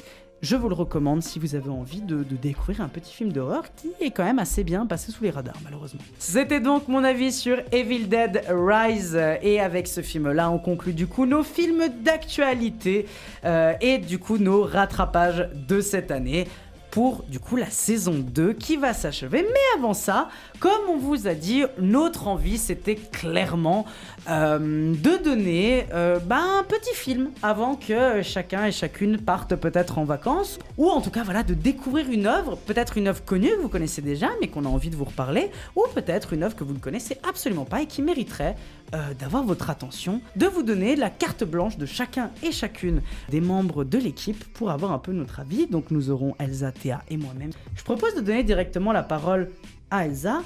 Elsa, tu avais envie de parler d'un film qui est assez connu quand même, mais qui mérite de réavoir un peu de, visibilité, qui mérite qu'on en reparle encore une fois, parce que c'est un film très particulier qui, il me semble, te tient à cœur. Oui, alors écoute, euh, le thème d'aujourd'hui, c'est euh, euh, qui nous met de bonne humeur, un film qui est bien pour les vacances, puisqu'on part toutes et tous en vacances. Eh bien, euh, j'ai pensé euh, directement un film avec Jim Carrey et euh, plus particulièrement Yes Man. Voilà, donc c'est une comédie, même voire un petit peu une romance. Il est sorti en 2008. Il a été réalisé par Peyton Reed et bien évidemment comme acteurs principaux, comme j'ai dit, il y a Jim Carrey, Zoé Deschanel, Bradley Cooper et John Michael Higgins. C'est fun fact, c'est une adaptation techniquement d'un livre euh, qu'un mec en fait a écrit pour voir si pendant toute une année qu'est-ce que ça faisait euh, dans sa vie de dire tout le temps le mot oui en fait de répondre tout le temps oui à ce qu'on lui demande. Et voici euh, le synopsis. Carl Allen, employé de banque, refuse tout ce qu'on lui propose et se protège continuellement derrière le simple mot non. Un jour, un homme lui donne une brochure vantant les mérites du oui, une philosophie de vie selon laquelle tout est possible.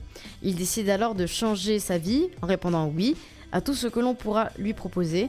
Et de ça euh, naîtra plusieurs euh, situations qui seront changées, donc situation professionnelle.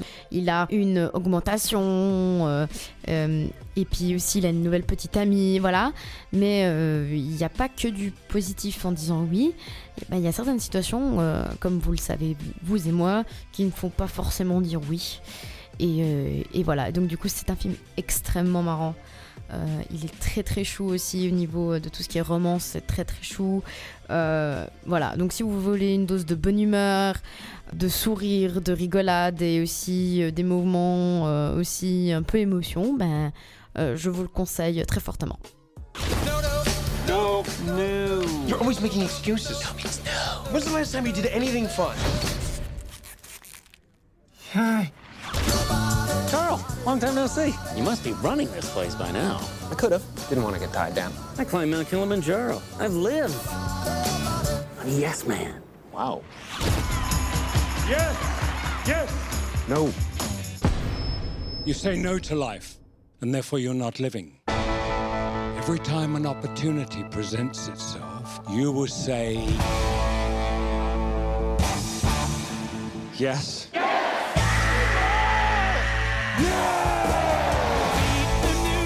I do want to take guitar lessons. I am Farzos. Would you be the man for me? I guess so. Yes, I would like to learn Korean. 청주 날씨는 어때요? 잘했어요. What did he call me?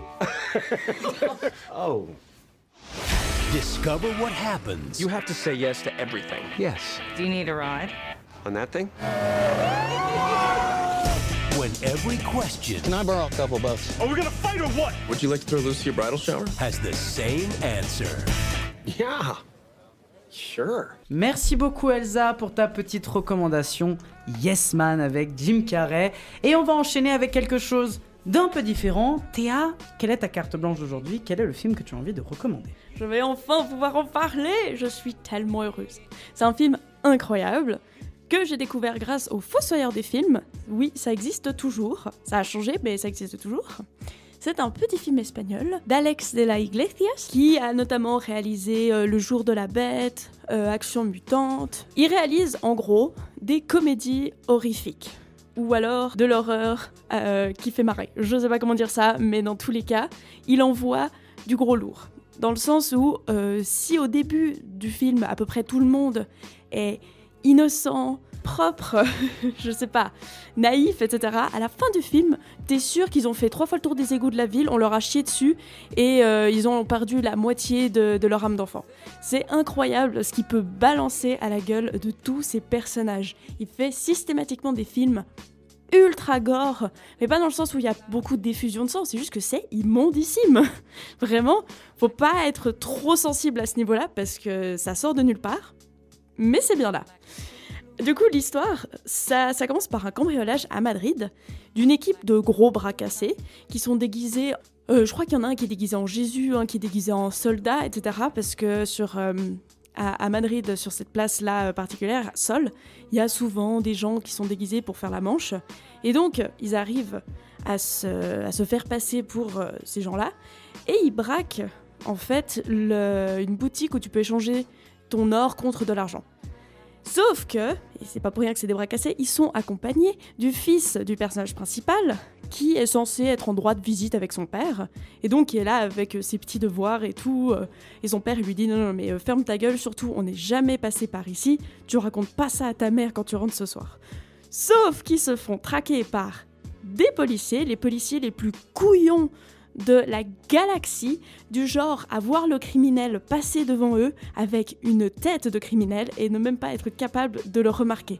C'est vraiment deux débilos et ils sont tordants. Ce qui fait beaucoup plaisir, j'aime pas les flics et donc ça fait très plaisir de voir des gros glandus pareils représenter l'ordre. Enfin bref. Du coup, à la fin de ce braquage euh, à moitié réussi, les deux andouilles et le, petit garçon prennent en otage un taxi qui est obligé de les amener jusqu'à la frontière avec la France et ils se retrouvent dans un petit village basque, Zugarramurdi, qui est connu pour ses sorcières. Et je suis allée euh, au Pays Basque l'année passée, et ben malheureusement je n'ai pas croisé de sorcière. Et c'est dommage parce que très sincèrement, croiser Carmen Maura en méchante maman sorcière, alors ça j'aurais tellement surkiffé.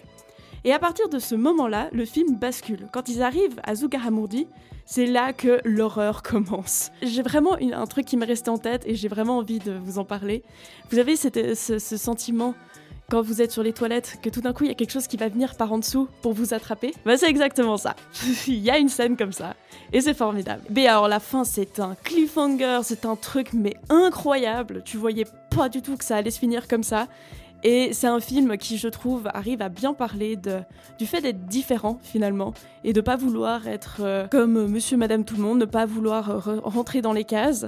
Et puis euh, le fait de rencontrer des sorcières ne fait qu'exacerber ce, sentiment. Et surtout, putain, mais c'est un vrai pouvoir aux femmes parce qu'il y a que des sorcières, donc des femmes qui prennent le pouvoir. Et je trouve ça trop bien. C'est un matriarcat extrêmement violent et extrêmement punitif, mais c'est à se- fendre la poire, c'est extraordinaire. Donc je vous conseille fortement d'aller voir euh, Les sorcières de Zugarmandi. Euh, mangez peut-être pas avant. Et euh, sinon, allez voir tous les autres films d'Alex euh, de la Iglesia parce que c'est à peu près le même genre.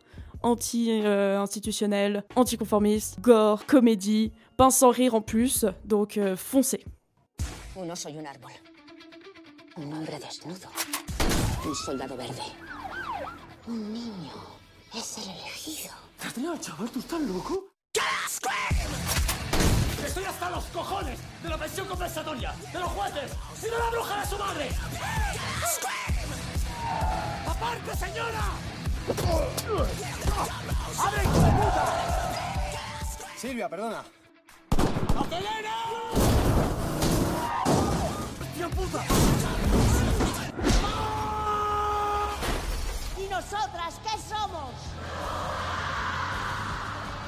Ha llegado el momento de la venganza. ¿A dónde vais? A impedir que tu madre destruya la civilización occidental. ¿Te parece bien? ¡Se hará justicia! ¡Justicia!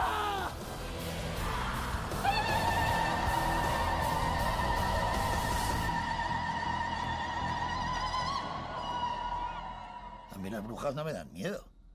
Mí lo que me dan miedo son los hijos de puta. Eh bien, merci beaucoup Théa pour ta petite recommandation du jour. Et on arrive du coup à la dernière recommandation qui est, euh, qui est la mienne, tout simplement. Alors aujourd'hui, bah, vu que c'est la fin de la saison 2 et qu'on était plutôt libre, mais le simple fait qu'on voulait vous proposer un film d'été, je me suis beaucoup tâté à savoir un peu ce que je voulais vous proposer et je me suis dit que j'allais vous donner un film euh, qui mérite vraiment beaucoup d'être vu parce que c'est un de mes films préférés et qui malheureusement n'est pas très connu du grand public. En tout cas, la grande majorité des gens que j'ai discuté avec en leur proposant ce film-là, ces gens ne le connaissaient pas.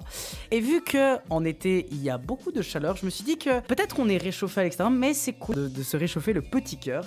Et il y a un film parfait pour ça qui s'appelle Gagarine. Alors Gagarine, c'est un film français euh, sorti le 23 juin 2021 et réalisé par Fanny Liattard et Jérémy Alors en fait, l'histoire est assez simple. En fait, Yuri, donc c'est un petit jeune de 16 ans qui euh, a grandi dans une cité qui s'appelle Gagarine.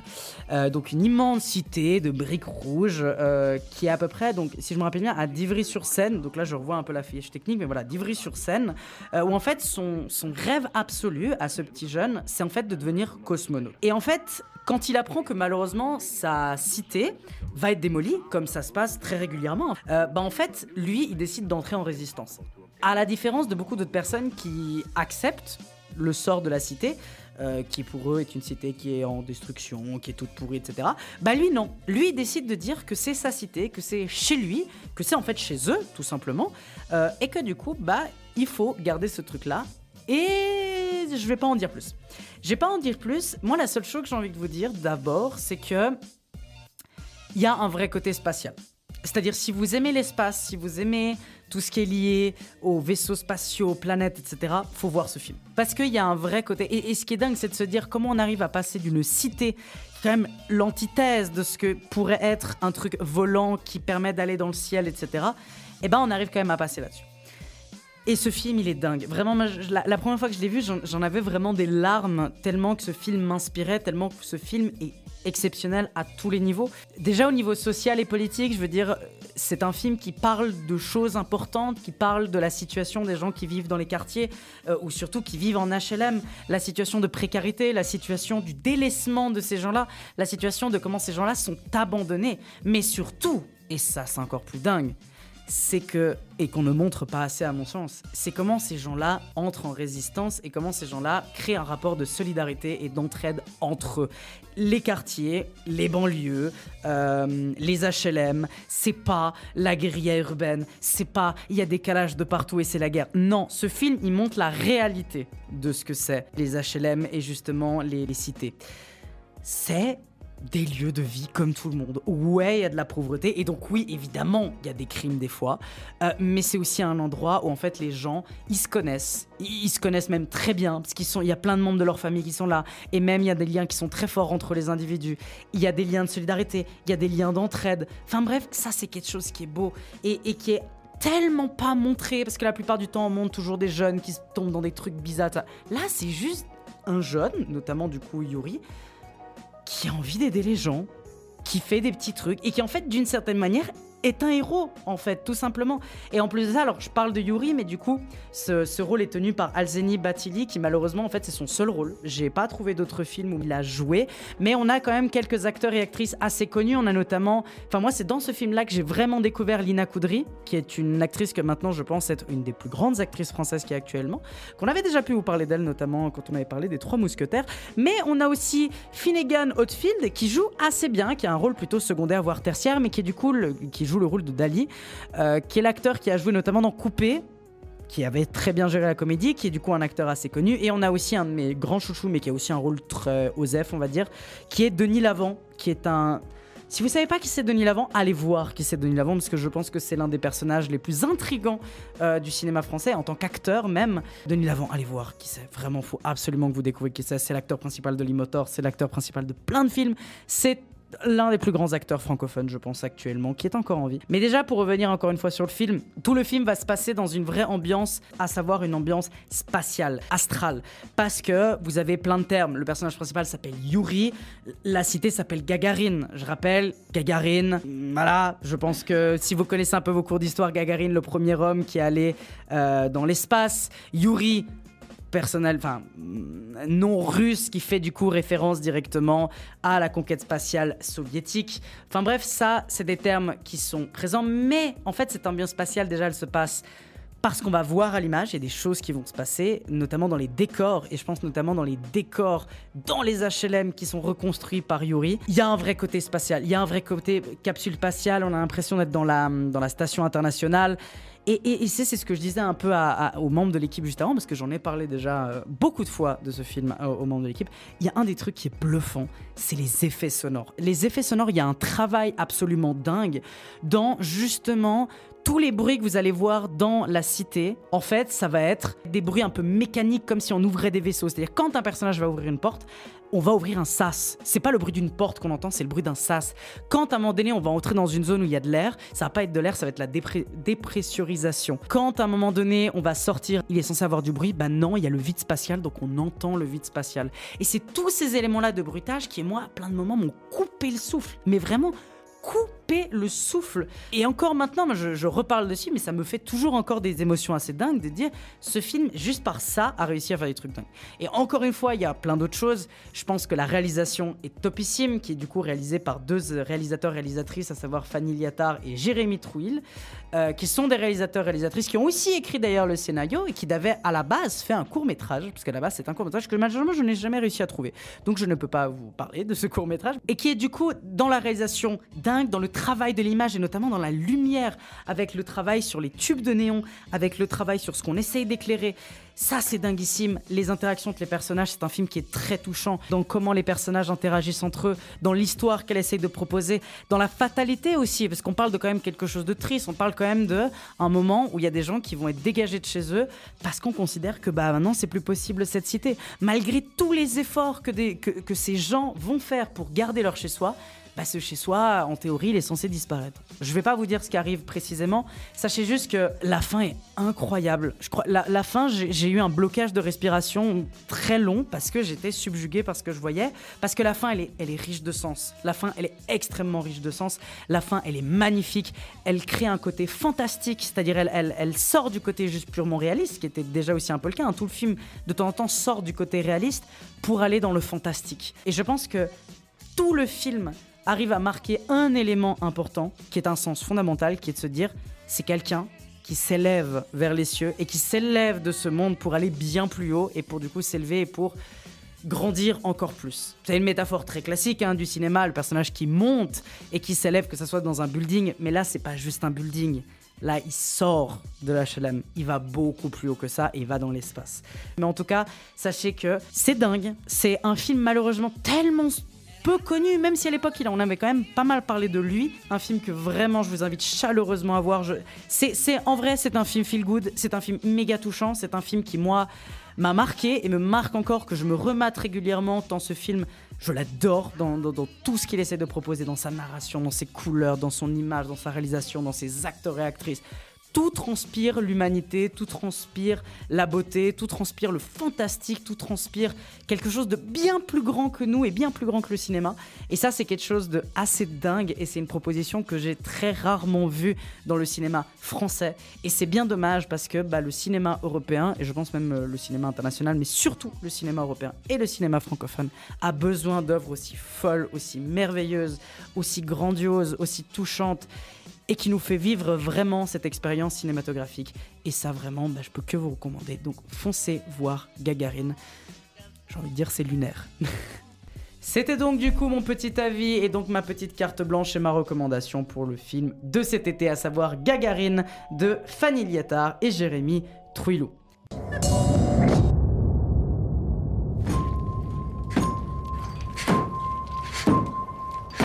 Tu crois qu'il peut vraiment décider de démolir?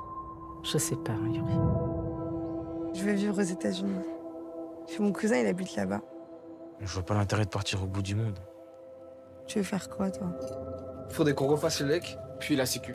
Si tout est nickel, ils pourront pas la détruire. Mais attends, mais c'est pas comme ça qu'on répare un ascenseur. Je sais très bien ce que je fais. On se connaît depuis tout petit, tu me factures pour 30 euros. C'est pour réparer la cité, c'est pour nous en plus. Gagarine Forever. Gagarine, il n'a pas le vertige. Eh Yuri, faut que tu fasses, hein, ils vont la détruire la cité.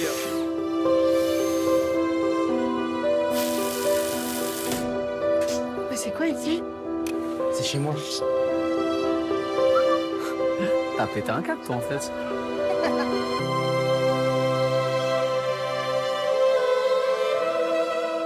C'est quoi ton rêve? Mesdames et messieurs, chers auditeurs, auditrices, c'est la fin de cette deuxième saison de Vidéo Club. Quel moment formidable qu'on a passé tous ensemble pendant toute cette année, en tout cas pendant toute cette saison.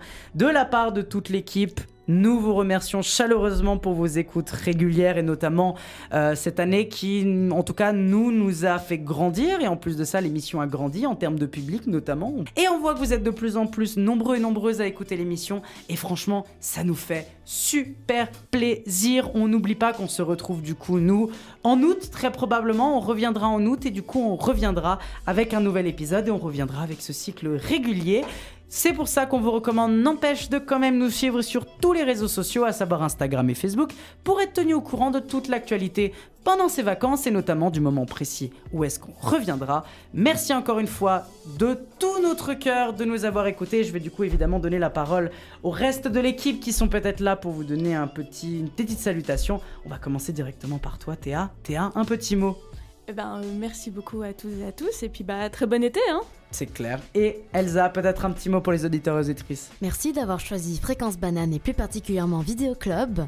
Je vous souhaite un bel été et nous nous reverrons en août. Gros zoubi. Est-ce que tu penses que l'année prochaine tu vas changer un peu cette phrase d'outro ou pas? Non. Je suis bloqué comme ça maintenant. Maintenant, Aidez-moi. Maintenant, je suis bloqué comme ça. Eh bien, c'est formidable. Merci beaucoup à tout le monde. Encore une fois, on refait du coup les salutations de Florian et Roberto qui saluent évidemment nos auditeurs et nos auditrices. Malheureusement, ils ne pouvaient pas être là aujourd'hui. En tout cas, un très très grand merci. Encore une fois, je vous remercie en tout cas très personnellement de tout ce que vous avez pu faire. Mais oubliez pas de checker de temps en temps l'Instagram. Si ça se trouve, il y aura une story par-ci, par-là. Peut-être même des bonus de Mais temps en peut-être des bonus, on sait pas. Euh, Lucas en, en short. Je sais Pourquoi pas. pas, Pourquoi, pas, Au milieu des Maldives avec un Cuba Libre Euh, évidemment. Théa en maillot de bain, je sais pas. euh, à New York, au à milieu d'un building, parce que pourquoi pas Bah oui, bien Roberto sûr. en Argentine.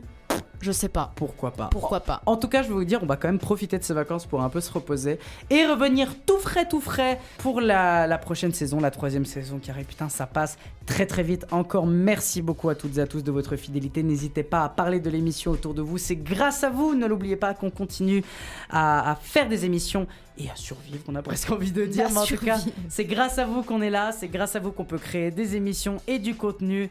Et du coup, n'oubliez pas quand même cet été d'aller voir des films au cinéma. Et en attendant, merci encore une fois d'avoir écouté Vidéo Club. Et surtout, n'oubliez pas, vive le cinéma Zoubi. Nom d'un chien, c'est fini, tout s'allume. À mercredi prochain.